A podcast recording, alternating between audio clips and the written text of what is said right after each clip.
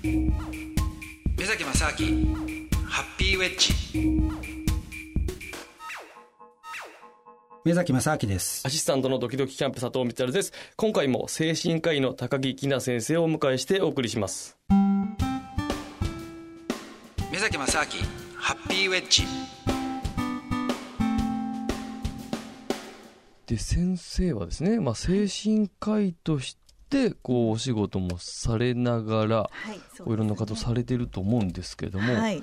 えー、どどう普通に病院に勤務されてるんですか？今あの、ま、あの企業いくつか産業医をやっているのとあとあのクリニックに精神科のクリニックに勤務してますね、はい、産業医っていうのはその会社に、はい、勤務されてるというかその直属のこのというか、常駐するようなイメージですか？えーと、産業医、まあ、いくつかあの形態があるんですけれども、まあ、あの企業のお医者さんですので、まあ、企業のあの社員さんの健康管理をするんですけれどもこれあの法律で決まってまして50人社員が50人以上のところは、まあ、食卓の産業医を1人。で1000人以上の社員になると専属の産業医を1人雇わなくてはいけないという。ああるんですか？はい法律で決まってますのでそれはあれですか、あの例えば精神科医以外でも、はい。まあ、いろんな例えば精神科医の場合っていうのはじゃあうつ病のね、傾向があったりとか、うん、そういう人たちに対してあると思うんですけども、はい、その分野っていうのは産業医の場合って特に決まってないんですか？特には決まってないですね。もう本当に産業医やること幅広くて、まあ今、あの、メンタル疾患抱えた方は結構多いので産業医重宝されてる、うん、精神科の産業医重宝されてるんですけれども、あの社員さんの健康管理ですので例えばあの健康診断の時の、うん、あの判定をして保健指導をしたりですとか、うん、うん、あと休業とか復職のあの判断をしたりですとか、まあ、ちょっとあの調子が悪いなっていう方は面談をしたりですとかあとあの過重労働者面談といってあの何時間以上残業を超えると産業医との面談をしなくてはいけないとか。なるほどうん、やっぱ最近はですか？あのメンタル系は増えてる傾向なんですかね。そうですね。結構増えてるかなとは思いますね。あれなんですか？あのでも労働時間って意味だと、うん、おそらく昔の方が労働時間長かったわけじゃないですか。そうですね。絶対労働時間短くなってるのに、はい、そのメンタルが増えてるっていうのは、うん、あの、いや、僕が勝手に思うのは、うん、その、昔も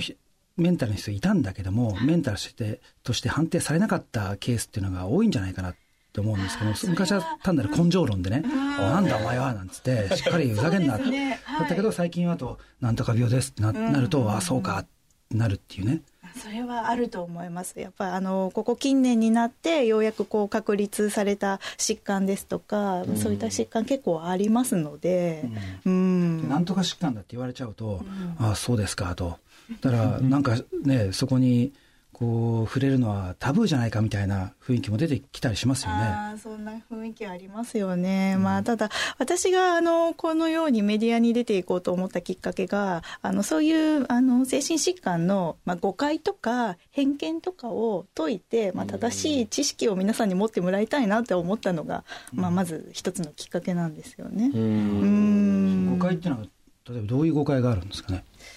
うんまあ、例えばすごく分かりやすい例で言うと精神科と心療内科の違いを皆さん分かっていらっしゃらないとか、うん、あとあの精神科はカウンセリングをするところだとか、うん、そういうようなことをよく言われますので。ちなみにその、そうですね。違いが精神科医とない心療内科ですか、そうですよね。何が大きく違うんですか、あのまあ、精神科はもうあくまでも精神疾患ああの脳の病気なんですけど精神疾患を見る科で心療内科は内科なんですよ。なのであの内科疾患でもこう気持ちとかのメンタル面ですごくその病状が左右されるような病気。例えばあの胃潰瘍ですとか喘息とかじんましんとか、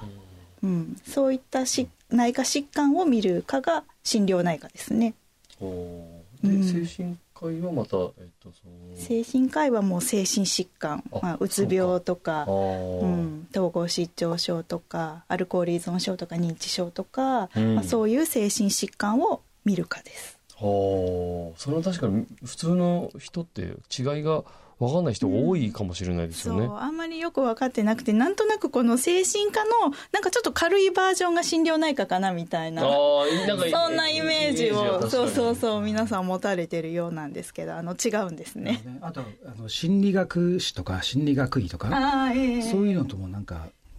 混同しやすいですよね。そうなんです。それもすごく混同されるんですけれども、あの臨床心理士っていうのがいますね。うん、その臨床心理士と精神科医とはあのもう全然違いまして、まあ、精神科医はあのまあ先ほどもあの申しましたけれども精神疾患を見るお医者さん。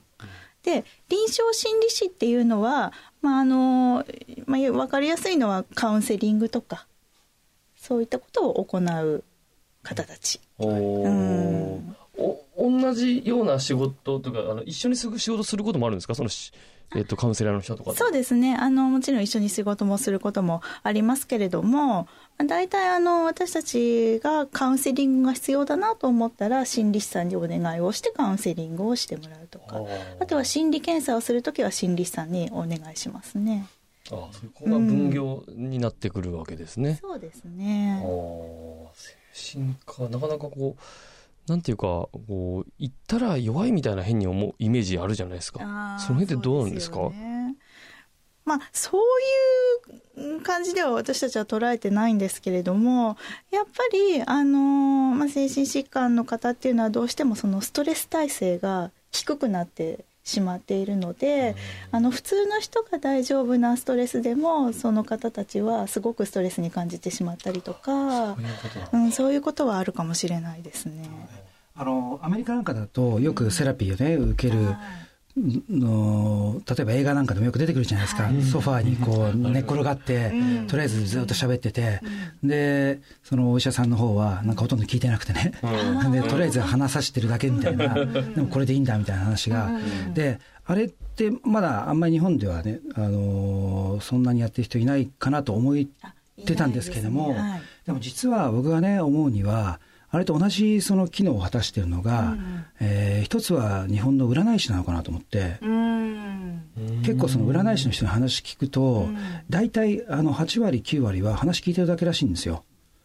大体その何をね、でずっと話聞いてて、でその人に言ってることを聞いて、うん、じゃあこれあなたはどうですかっていうと、え、なんで分かったんですか？とか、いや、あなた言ってるでしょとか、そういう、結構そういうことが多いらしいんですよね。だから、なんかそこのセラピーに近い部分があるのかなっていうのと、あと、あともう一つは、なんか、あのえっ、ー、とね、美容室とかね、はい、意外と美容室の人って、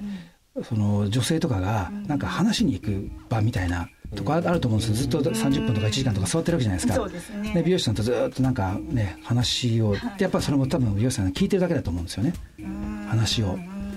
だからそういうあのまああと酒酒場でのそのバーのバーカウント、えー、あのバー店とかねもう同じような機能してるのかなっていう、だから基本的にそういったニーズはあるんだけども、たまたまその社会の中で違うコンテクストでこう、え使われてるのかなっていう感じはするんですけどね。それはあるかもしれないですね。でもあの先ほどあのおっしゃられたあのこうソファーに寝せてずっと喋らせるっていうのは精神分析療法っていうあの確立された精神科のはい精神療法の一つであるんですけれども、確かにそれを専門にやってるドクターっていうのはすごく少ないですね。でや